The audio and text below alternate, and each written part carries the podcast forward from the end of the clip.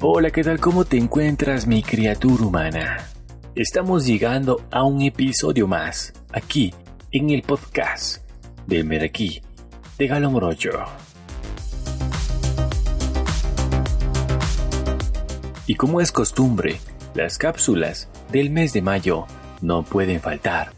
Notas interesantes, curiosidades, novedades que suceden alrededor del mundo. Te las traemos en cápsulas bien pequeñas para contarte e informarte. Este podcast es transmitido desde la ciudad de Cuenca, la ciudad de los cuatro ríos, para todo el planeta.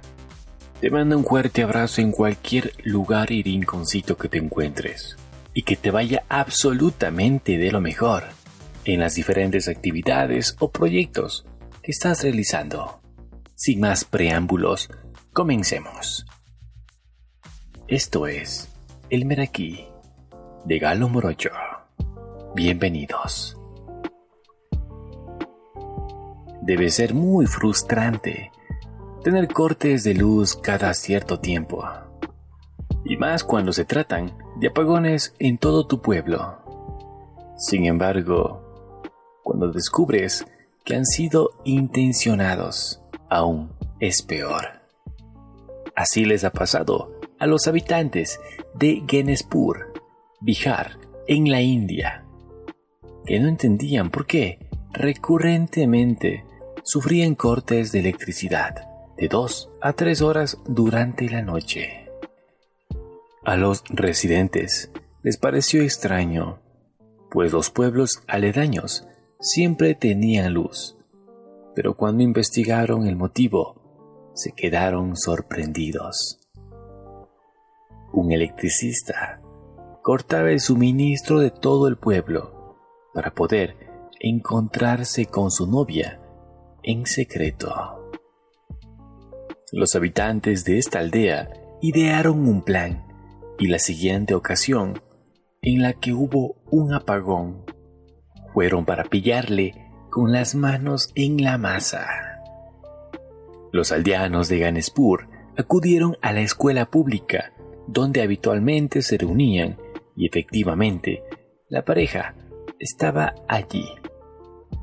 Todos los presentes, muy enfadados, se tomaron la justicia por su mano, le golpearon y pasearon por la calle para avergonzarle.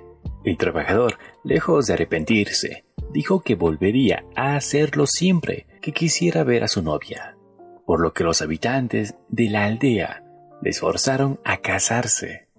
El hombre se casó con la chica en presencia de varios miembros del consejo de la aldea. Por su parte, la policía dijo que no había recibido ninguna denuncia sobre el caso, pero sí tenían conocimiento del incidente de la electricidad como por ahí sabrían decirlo, el amor, lo que hace el amor. Imagínate, cortar el suministro de la luz eléctrica para poder ver a su novia, lo que hace el amor. No te olvides que escuchas las cápsulas en el podcast de Elmer aquí, de Galo Morocho. Nos transportamos al ámbito de la ciencia. Científicos alemanes hallan una enzima capaz de biodegradar el plástico en menos de un día. Unos investigadores alemanes de la Universidad de Leipzig han encontrado una enzima que tiene la capacidad de descomponer rápidamente el tereftalato de polietileno o PET, el tipo de plástico más producido en el mundo y que habitualmente se utiliza para botellas de agua. El plástico tarda más o menos en descomponerse y dependiendo de sus componentes adherentes, entre 100 y 1000 años. Una botella hecha de plástico, por ejemplo, tarda aproximadamente 500 años en desintegrarse. Así que esta nota que te acabo de mencionar podría revolucionar el mundo y obviamente cuidar nuestro planeta. Esperemos pronto saber y tener más novedades sobre este tema. Controversia en Tailandia por una secta que convivía con cadáveres y hacía beber a sus discípulos sus fluidos corporales. El chamán y líder de una secta que convivía con cadáveres y daba a sus seguidores sus fluidos corporales, incluidas orinas y heces, para tratar entre comillas enfermedades, ha causado controversia en Tailandia tras ser detenido. La causa del arresto se aleja de sus prácticas escatológicas, según indicaron fuentes judiciales. El individuo fue arrestado por tener su vivienda en una zona forestal y vulnerar las normas de la pandemia de la COVID-19. El chamán identificado como Tawe Nangla fue detenido, pero al día siguiente fue dado de libertad, tras pagar una fianza de 1.369 euros. Al interior de la vivienda, la policía encontró a una docena de adeptos en la casa del chamán, que al parecer bebían los fluidos corporales del líder, y en donde también habían 11 féretros con cadáveres. Uno de los seguidores de la secta explicó que los muertos eran discípulos que habían donado previamente sus cuerpos antes de fallecer para que el chamán los ayudase a subir al cielo. La mayoría de estos seguidores creen que este personaje es un dios y tiene un estatus superior a Buda. La gran mayoría de los tailandeses son budistas, pero muchos también creen en otros dioses, principalmente de origen hindú, y en los espíritus. Los vecinos de la secta han pedido a las autoridades que los desalojen del lugar. ¿Qué opinas de esta nota tan curiosa y al mismo tiempo tan extraña? Los turistas que viajan a destinos exóticos deben saber que se pueden encontrar con una fauna y flora de lo más inesperada, pero por mucho que uno se conciencie, hay sustos de los que es difícil recuperarse. Es lo que le ocurrió al turista británico Jackson Kidman, de 37 años, y a su compañera Chantina Chairisuk, de 45 años, en un hotel en Tailandia. Mi novia me llamó y me dijo que algo sucio se movía en el inodoro. Jackson quiso grabar la escena. Me quedé asombrado cuando vi lo que era, mencionó. En efecto, en las imágenes se ve cómo poco a poco un enorme lagarto de la especie monitor va asomando la cabeza hasta sacar más de medio cuerpo. Al parecer, en el exterior del hotel estaban fumigando, por lo que el lagarto huyó. Creo que el lagarto monitor estaba tratando de escapar por lo que se escondió dentro de nuestro baño. Dijo Chantina, Chairisuk. Por suerte, el animal dio media vuelta y se fue por donde había venido. ¿No te puesto a pensar cómo habrías reaccionado si la víctima hubiera sido tú? Nos vamos al ámbito tecnológico. Una estudiante mexicana inventa un aparato para identificar sustancias en bebidas alcohólicas.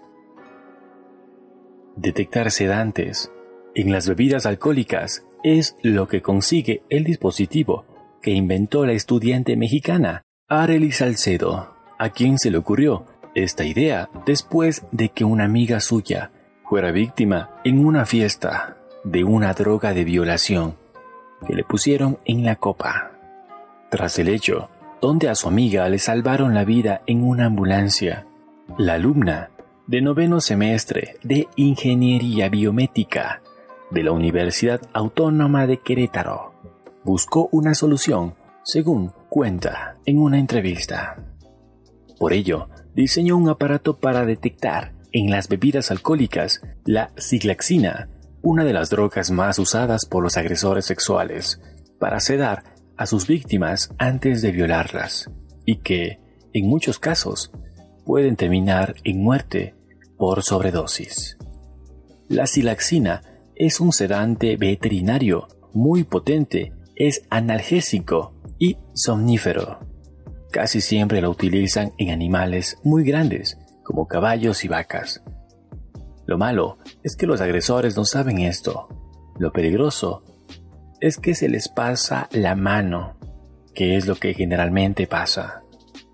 La futura ingeniera afirma que por ahora no existe una herramienta funcional que permita identificar la silaxina u otras sustancias en la bebida para prevenir los ataques.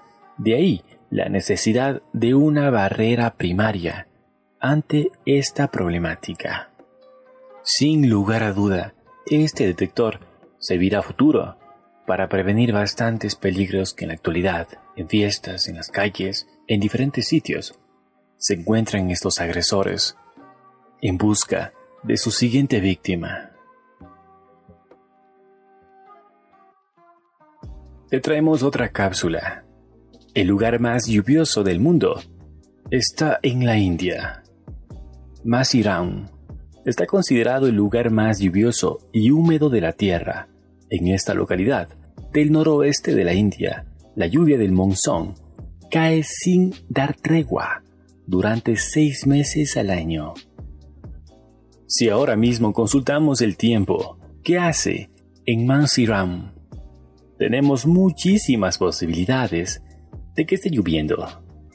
Este curioso clima ha llevado a este pueblo indio, que se encuentra cerca de la frontera con Bangladesh, a estar incluido en el popular libro de los récord Guinness por la precipitación anual más alta del mundo. 11.873 litros de agua por metro cuadrado. La época más seca de esta zona se da durante los meses de diciembre a febrero. El resto del año, el agua no cesa de caer dibujando un paisaje de lo más misterioso. La naturaleza manda creando bellezas sorprendentes y muy prácticas, como los puentes vivientes, hechos con las raíces de los árboles, y que utilizan en esta localidad para cruzar los ríos. Un paraguas de hojas de bambú, exacto. El agua condiciona la vida de los habitantes de Masiram. Para adaptarse a esta situación climática, las mujeres confeccionan un enorme sombrero de hojas de banana y bambú, similar al caparazón de una tortuga, llamado capnut, con el que se protegen todo el cuerpo de la lluvia. Con los años, Masin Ram ha cambiado de hecho, lo único que sigue igual con el paso del tiempo es la abundante lluvia. Antiguamente, cuando no existía en el pueblo carreteras ni la luz eléctrica, el monzón condenaba a sus habitantes al aislamiento durante seis meses al año. Aunque la vida diaria ha mejorado en este extremo del mundo, el agua continúa inundando las casas de adobe y los cortes de energía son más comunes de lo que sus habitantes desearían aunque los habitantes de este pueblo están más que acostumbrados, sobre todo los más ancianos. Este fenómeno climático se explica por la proximidad de Masiram al Golfo de Bengala. Según los meteorólogos, en el momento en que se forman un frente húmedo en la bahía de Bengala, provoca que haya un monzón largo e intenso en Mansiram. Entre mayo y julio Puede estar lloviendo día y noche durante semanas sin parar. ¿Y tú, te acostumbrarías a vivir en este sector del planeta? Y con estas cápsulas, estamos llegando a la parte final de nuestro episodio, Mi criatura humana. Las cápsulas recopilamos información en el ámbito tecnológico, ciencia, curiosidades, para que estés atenta o enterado de todos los pormenores. Te envío un fuerte saludo en cualquier rinconcito del planeta Tierra que te encuentres. Esto es El Meraquí de Galo Morocho. Te me cuidas. Hasta la próxima.